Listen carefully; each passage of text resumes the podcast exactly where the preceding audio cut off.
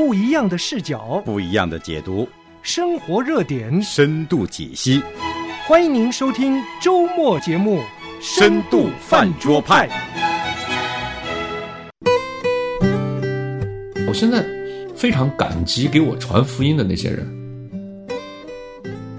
我们当知道上帝是我们神的时候，这个是最大的智慧。但是我觉得那个时候是无知无畏。Hello，大家好，欢迎来到深度饭桌派，这里是热闹的饭桌派。今天其实我还没说话呢，我都已经听到那边有笑声了，很开心哦。今天我们饭桌上也有三位在一起，我们来聊一些话题。那聊什么呢？之前先跟其他两位打声招呼。你好，阳光。你好，Helen。还有一位嘉宾，你好，五月是第二次来到我们饭桌派的嘉宾。你好，五月。你好，Helen，你好，阳光，听众朋友，大家好。嗯，大家好。嗯，我们三个哈，前两天才在一起做完一个节目，我们紧锣密鼓的，马上又来做了。为什么要做呢？就是因为在上次咱们做的那个节目里啊，听到阳光呃有一个小小的分享，嗯，就是说他在一个群里，那就是在一个老乡的群里，大家在讨论当地发生的这个火灾怎么避险呢？多少人疏散呢？在讨论这个事情，嗯，对对对对，就是阳光说的哈，就上次他在呃一个群里，就是老乡群哈，有点大家都不认识，对都不认识，大家正在讨论关于火灾啊这些公共事件的时候，突然有一个弟兄让人觉得很不合时宜的，突然丢了一句话，就把那个神的审判就这样丢出来了。所以阳光上次分享的时候，哎，我觉得这个话题其实挺有意思的，因为这个话题我们可以开一个。呃，小的讨论就是什么？就是传福音，到底我们应该怎么传福音？呃，特别是现在我们很多是在群里呀、网络呀，或者是一些平台哈，这种公共平台上，我们传福音时候是不是也应该注意什么？所以我们就拿来今天来讨论一下。我觉得其实这个题目挺有意思，我我自己就犯过这个类似的错误，真的，因为我记得我刚信主的时候啊，我在一个大学里做研究，那正好新来了一个国内来的研究生，我就满腔热情的跟他传福音，然后传福音，我当时就就跟他讲，也是真实的，这是我们福音当中的一部分啊，就是说不信主的话是会下地狱。他前面听得很认真，我也很开心，觉得达到目的了。最后他他回来我一句，他说。如果这样的话，我不能信。我就问他为什么不能信，他说我可以信了，上天堂了。我爸爸妈妈都在国内，他们下地狱，那我怎么办呢？我还不如跟他们一起。所以我觉得基督徒传福音是我们的责任，也是我们的使命。但是确实这个里面有很多技术方面，很多东西值得探讨，值得讨论。对，是不是我们需要在传福音？这个上面下点功夫，是不是有技术？是不是要注意场合？是不是我们说话也需要有智慧啊？等等哈，其实都在今天我们讨论的范围之内。那我们先来个轻松一点的哈，就是大家可以互相聊一聊自己信主这么多年来，呃，自己在传福音的过程里面印象比较深刻的，或者是你觉得比较有意思的你的传福音的经历，好，可不可以？嗯。那个刚才海伦说，我们今天这个话头呢，是从上一次聊灾难的那个聊的过程中的一个呃素材引申出来的。实际上，我那天在跟海伦讨论这个节目的时候，还说我们甚至可以由着这个线头啊往前再继续走一步。我们可以在以后的节目里，甚至谈一谈基督徒应该在什么场合下怎么样讲话。尤其是说你的信仰的时候，是不是就可以想什么说什么？是不是就可以在哪里都说？这个其实是一个挺有意思的一个事儿哈。说起传福音啊，实际上我心里头是比较亏欠的，绝对不是谦虚。我这个人不太爱给这个，尤其是特别不擅长给一个没有信的人，或者是人家就呃，我都不知道人家是什么样一个状态，我就上去就给人传福音。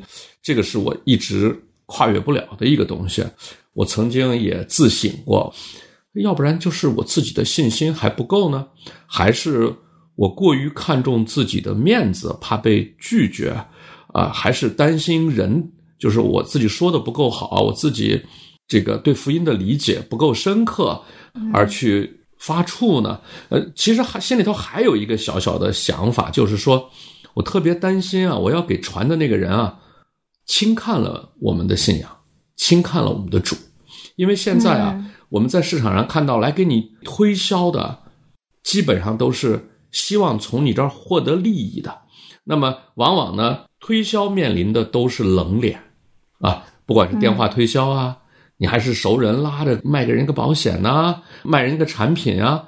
总的来说呢，好像去给人推广推销啊，总是容易被人拒绝的，也被人轻看的啊。这里头肯定就有我自己的骄傲，有我自己的各种各样的私心在里面吧。我想，嗯，我们这个节目其实就是比较接地气。什么叫接地气呢？就是比较真实。我觉得阳光给我们开了个很好的头哈，他没有很政治。正确的说啊，我就是有传福音、爱传福音的，还 很直面自己，很剖析自己哈。其实我自己想想，我可能也是在刚信主的时候特别呃喜欢传福音。为什么特别喜欢？那是因为我首先传的是我认识的我的朋友，嗯，我的亲人啊，那真是逮到就说啊，因为我跟他很熟啊。我印象当中，我听到福音以后，我就赶紧。回到我就是我当时在另外一个城市上班，一般周末我就回到父母所在的城市哈。然后我的很多好朋友也在那儿。我听到福音信了以后，我就特别开心，我就一定要给我的好朋友传。所以我我信主以后第二个星期，我就赶紧回到家里。我有一个好朋友，是一个现在说她她是个姐妹，嗯，我们俩呃就关系特别特别好，她相当于我的闺蜜。然后我一回去，我就跑到她家去给她讲。他呢，当时是做一个小买卖，开了一个小商铺啊。你你想嘛，他还在边卖东西，还在听我讲。我呢也刚信主，然后就哗啦哗啦跟他讲上帝有神。我现在记不到我讲的啥哈，但大概就是先从有神讲起，然后这个神是谁，最后讲到福音。我现在认为我讲的不是特别的完整，也也嗯也不是很全面的。我讲完了，我那个朋友就盯着我说：“那我问你个问题。”那你说有个上帝，他会让天上掉馅儿饼吗？啊，我当时想了一下，然后翻了个白眼儿，然后就说。那当然可以，只要他愿意，天上就能掉馅儿饼。以至于这句话呀，我这个姐妹哈常常来讲，因为她要做见证，她要做自己的见证的时候，她老老会把我给听出来。对，因为她真的信了。感谢主。后面对，而且她现在是个传道人，所以我特别感谢神。嗯，她也说过，她她一做见证，她就说，她说因为 Helen 给我传福音，我相信他这个人。嗯。然后，所以说，我就相信他说的。虽然他说的就这么的不靠谱，都离谱哈，什么天上掉馅儿饼，他还斩钉截铁的说，当然可以。对啊，我觉得这个信心真的是，这这是很很质朴的一个信心，是神放在你心里的这样的一个，确实是说的一点都没错啊。你你让我现在说，要有一个人来问我，你现在神学院毕业了，问你天上上帝会让。天上掉馅饼，你肯定只能说那当然会呀。但是我觉得那个时候是无知无畏哈，我那时候什么都不知道，就是凭着这个本能或者是一腔热血哈，就觉得这个福音真好。就要把最好的给我最好的朋友，所以我觉得，呃，在我信主的前面几年哈，一两一到两年，我是很热衷于传福音。那原因是因为我对我周围的朋友，我要给他们讲啊，我见了一个就跟他说一个，因为都熟。但是慢慢的，好像我也在想哈，我对陌生人传福音呢，我这方面也是很亏欠。嗯，当然，呃，有时候我们可能会给自己一些借口，就是说，哎呀，嗯，每个人的性格特征啊，都不是特别一样哈。那到底这些是一个借口呢，还是一个理由呢？我希望我们也一会儿能讨论讨论。那我们先听一下五月的啊，你有没有什么传福音的这个特别印象深刻的？嗯，我在说我自己的时候，我先回应你你的。其实刚才你说了一个传福音，我觉得一个蛮重要的两个因素的。嗯，一个你说我那个时候就是觉得这个是好嘛，我满腔热情。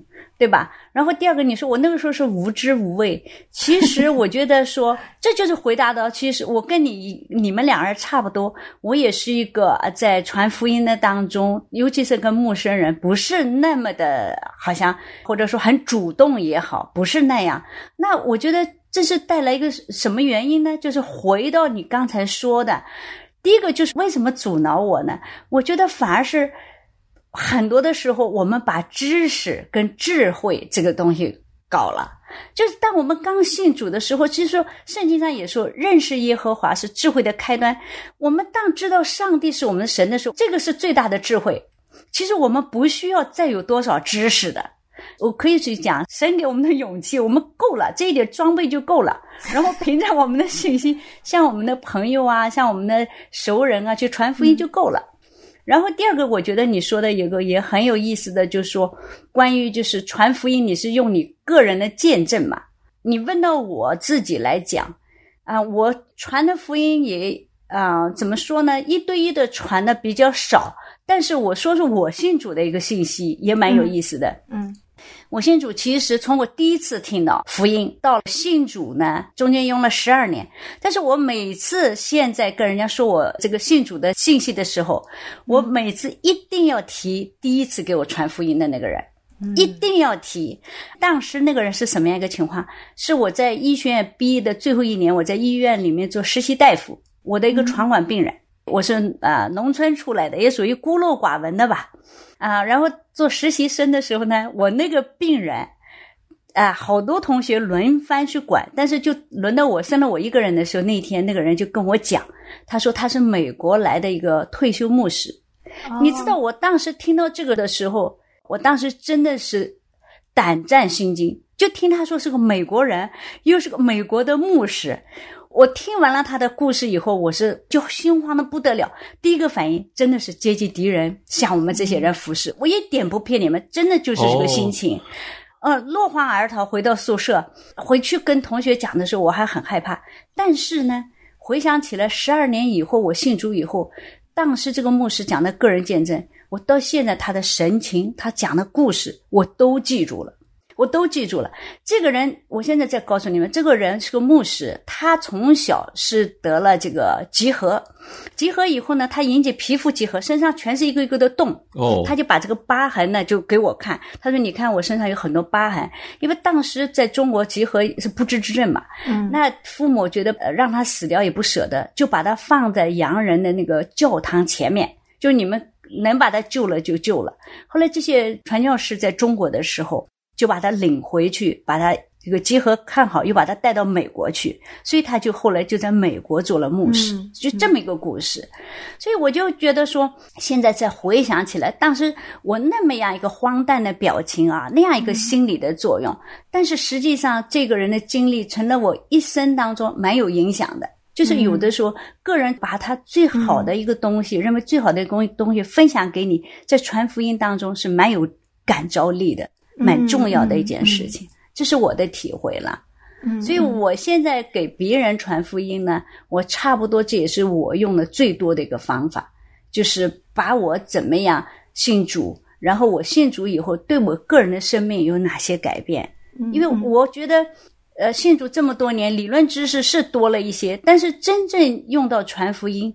也不需要去讲那么多神学的道理，反而是一个真的个人的见证，是蛮好的一个方式。嗯啊，对，刚才 Helen 在说说我啊，是对陌生人传福音有一些不热心，有一些，其实我是我自己我很清楚，我不仅仅是给陌生人传福音不热心，我周围还有很多很好的朋友，他们也没有信，我也不是很热衷的就。带着他们就传福音，为什么呢？我自己剖析啊，可能还是有一个潜意识，觉得我能不能把这事儿给拿下来，就觉得我说了也是白说，就觉得哎，我说了他也不会信。实际上还是把很多把很多事情安在自己的头上了，是吧？实际上保罗说。我撒了种，亚伯罗浇灌，神让他成长。这整个一个生命的成长，它不是保罗一个人的事儿，更不是阳光一个人的事儿。所以我就我就反思啊，很可能我们在做这些事的时候，还是觉得我是去在做一个项目啊，我嗯，我费了这么多劲，我能把这事儿做成吗？或者说，呃，我弄半天，他再说一两句对我的神不恭敬的话，那我该如何回应呢？是吧？有时候我也会想，哎呀，我这是我挺好的一朋友。万一他口无遮拦说两句得罪神的话，那我还不如真的不让他去得罪这个神。真的是有各种各样的私欲啊。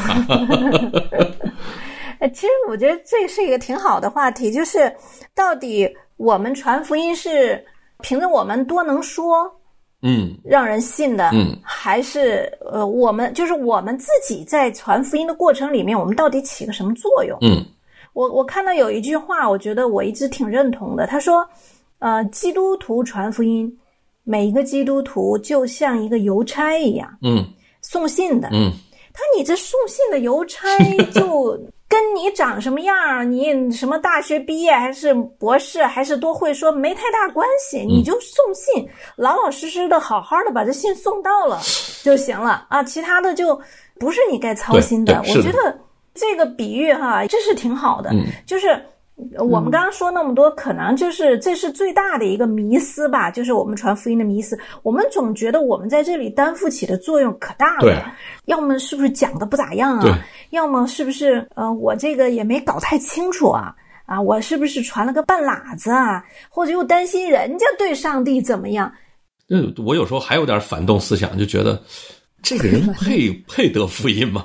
啊，对对对，这是 我相信你说的这个不一定是配的不配的，这也是我的毛病。就是我在传福音或者两句话之前跟他说几句话的时候，我会先替神做一个预判。是这个人挺固执的，是的那个人挺骄傲的，是的，这个人这个地位不行，是的。实际上，还是一个就是对福音本身大能哈，福音大能缺乏信心。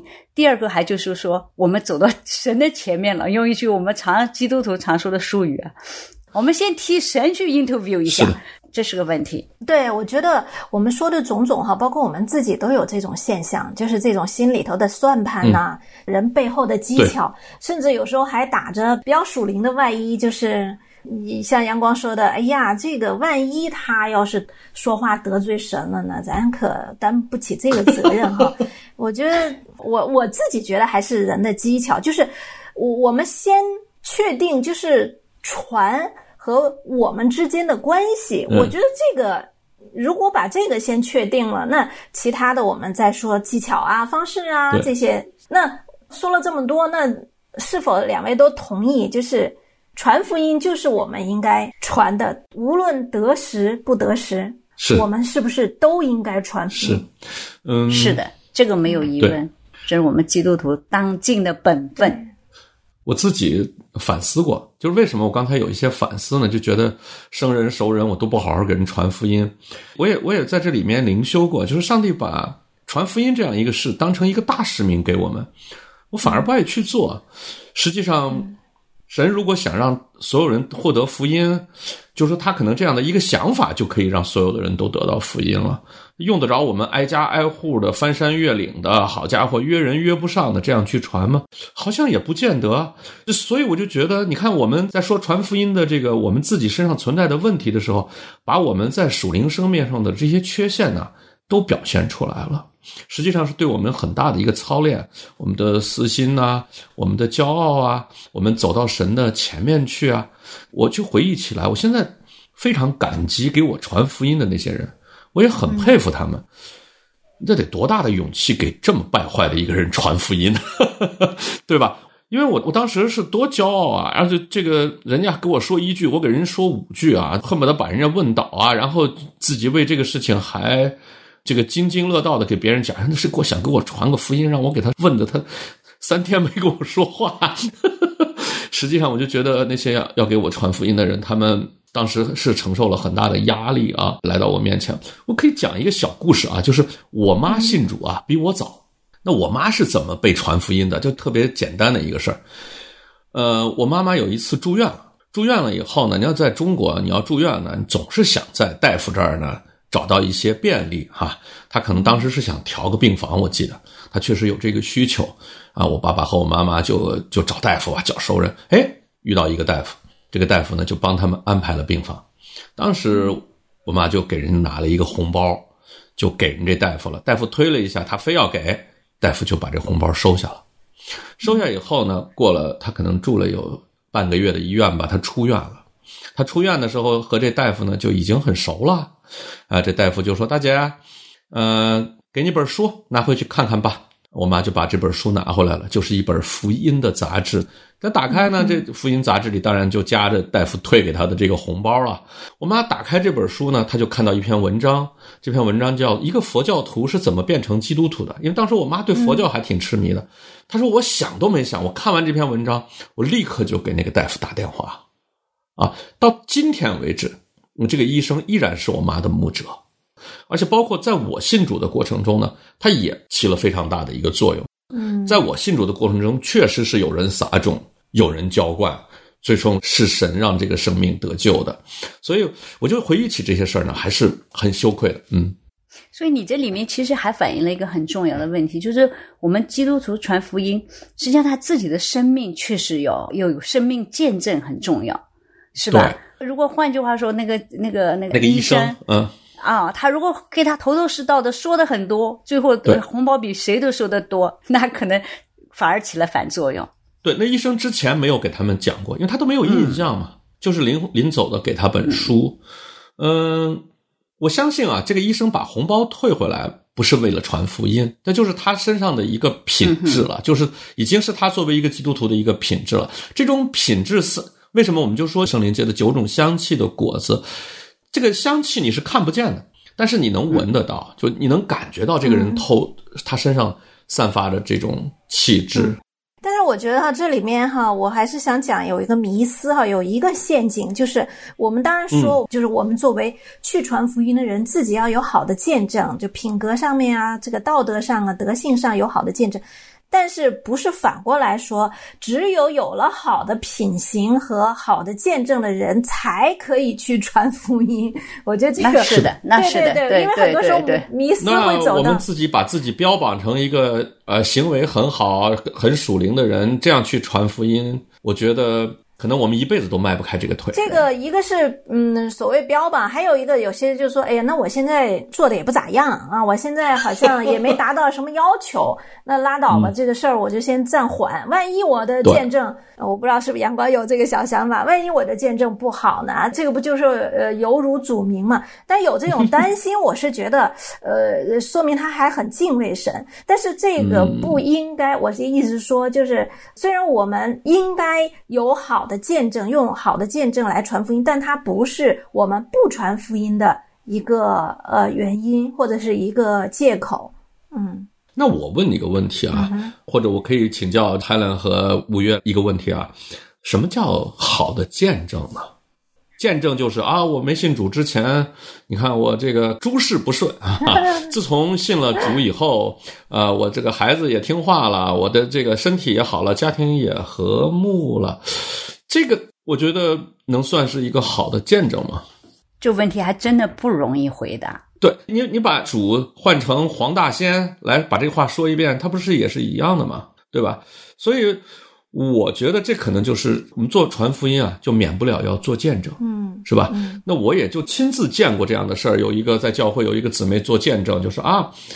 那个我我信主以后，我孩子考上哪个那个大学，旁边立刻站起来一个人说：“我到现在还没信呢，我孩子上的大学比你孩子上大学好多了。”我这里面有一个问题啊，阳光，我出发点的问题，有有一个是出发点的问题，第二个见证，很多的时候见证不是说见证自己好，而是见证实际上说信了这个主有多好，是的，这个神有多好，我觉得这是两个概念。是，这说起来很难。其实我告诉你，我有的时候也跟自己的孩子啊，他们是属于比较年轻人嘛，呃，也也聊过这个事情。因为我的很感谢主，我的孩子们都去教会，我就问过他们，我说你们觉得现在对你们这一代人传福音？